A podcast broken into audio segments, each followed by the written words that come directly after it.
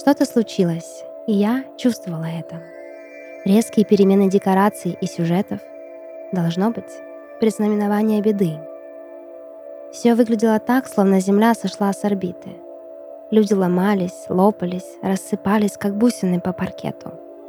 Я видела, как по зеленой траве футбольного поля они катятся, словно куклы. Их позвоночники хрустят, ноги и руки отрываются. Крики и стоны сломанных, разрушенных людей заполняют стадион. А ведь еще мгновение назад я видела его со спины. А теперь все словно искалечилось, словно загнило. Поднялась паника. Обезумевшие спортсмены, болельщики, прохожие, все те, кого я знаю или знала раньше, все они метались, спешили сбиться в кучи, зацепиться за тонкую соломинку спасения, прятались под навесы. Я окидывала взглядом эту беспомощную толпу. Видела лица, обезображенные страданием, видела части тела, которые им не дано было найти своих прежних хозяев. Это не было пугающим, не было отвратительным. Меня волновало одно — где он? Я, наверное, тоже обезумела. Безразличная ко всем тем, кого я прежде любила, умирающим здесь, сломанным и размазанным по траве, я искала его в толпе. Страх, что его постигла та же участь, сводил меня с ума. Меня толкали, пихали. Я терялась в толпе, искала, спрашивала знакомых, не знают ли они, где он. Но все было тщетно. Людям было не до меня и моих терзаний. Как все справедливо во Вселенной. Отчаянная, разбитая, как все они, но только внутри, я стала как вкопанная в самом центре, окруженная толпой. Невозможно передать момент, в который появился он. Тот момент, когда мои глаза коснулись его фигуры. Жив. Я бросилась в его объятия, совсем не помня себя от страха.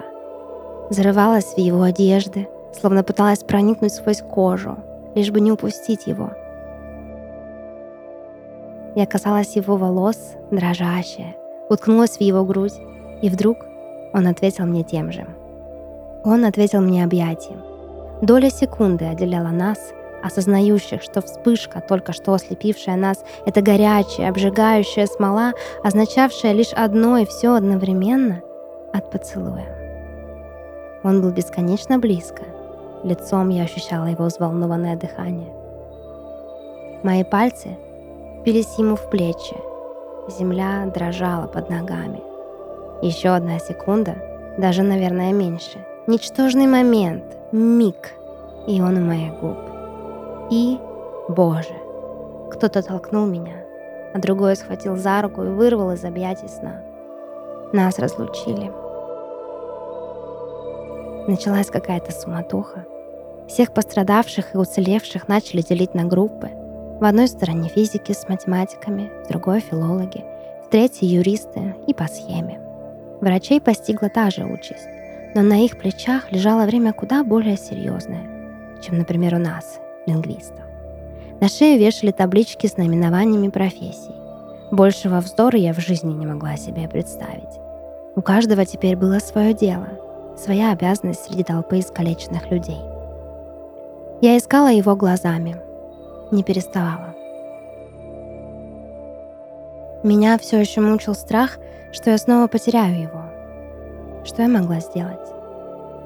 Я последовала за своими коллегами, теми, кто делил со мной табличку. Нас привели на второй этаж. Здесь было по-прежнему шумно и тесно. Я совсем потерялась, в глазах плыло. Сердце билось, а ноги подкашивались. Руки стали ледяными. Кто-то схватил меня за руку. Я уже успела привыкнуть к тому, что кто угодно мог это сделать. Меня могли за волосы волочить по земле, и это было бы самым естественным в данный момент. Но это прикосновение было ловким, но нежным.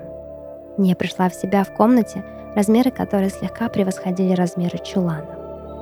Это был он. Мы снова припали друг к другу, совершенно не понимая, почему мы делаем это.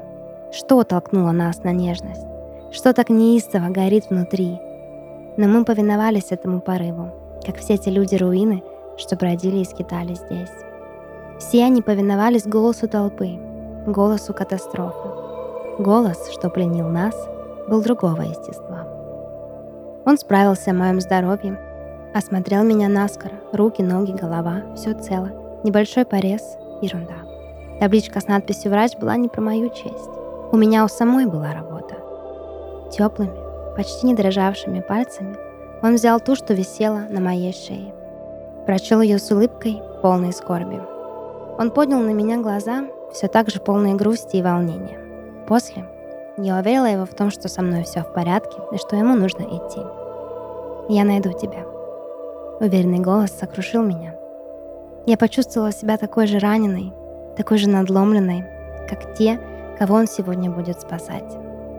Он коснулся дверной ручки, когда во мне что-то дрогнуло, сломалось. Я окликнула его в полголоса. Он кивнул мне в ответ, словно все-все знал, и принимал как есть. Мы возобновили украденный у нас поцелуй. Был он волнующим и губительным одновременно, потому что на вкус был словно последний.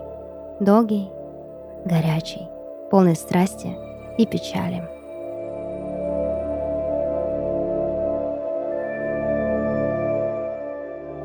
Этих людей были, кажется, тучи. Миллионы. Со всеми нужно было говорить.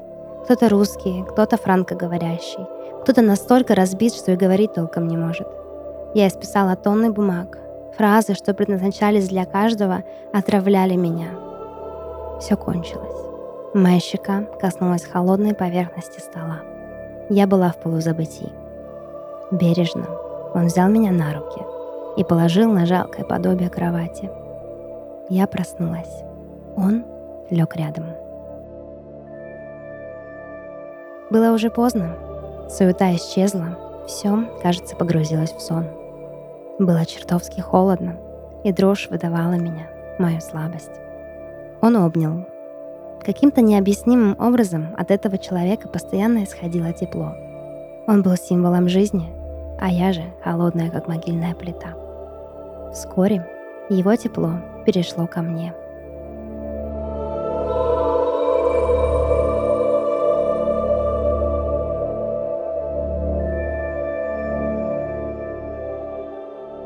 Это подкаст «Сны» и его ведущая Дарья Харченко. Сегодня я читала рассказ, написанный на основе сна нашей слушательницы Марии Русаковой из города Волгоград. Если вы хотите, чтобы ваш сон прозвучал в подкасте, присылайте его на нашу почту Ссылка в описании. До новых встреч и сладких снов!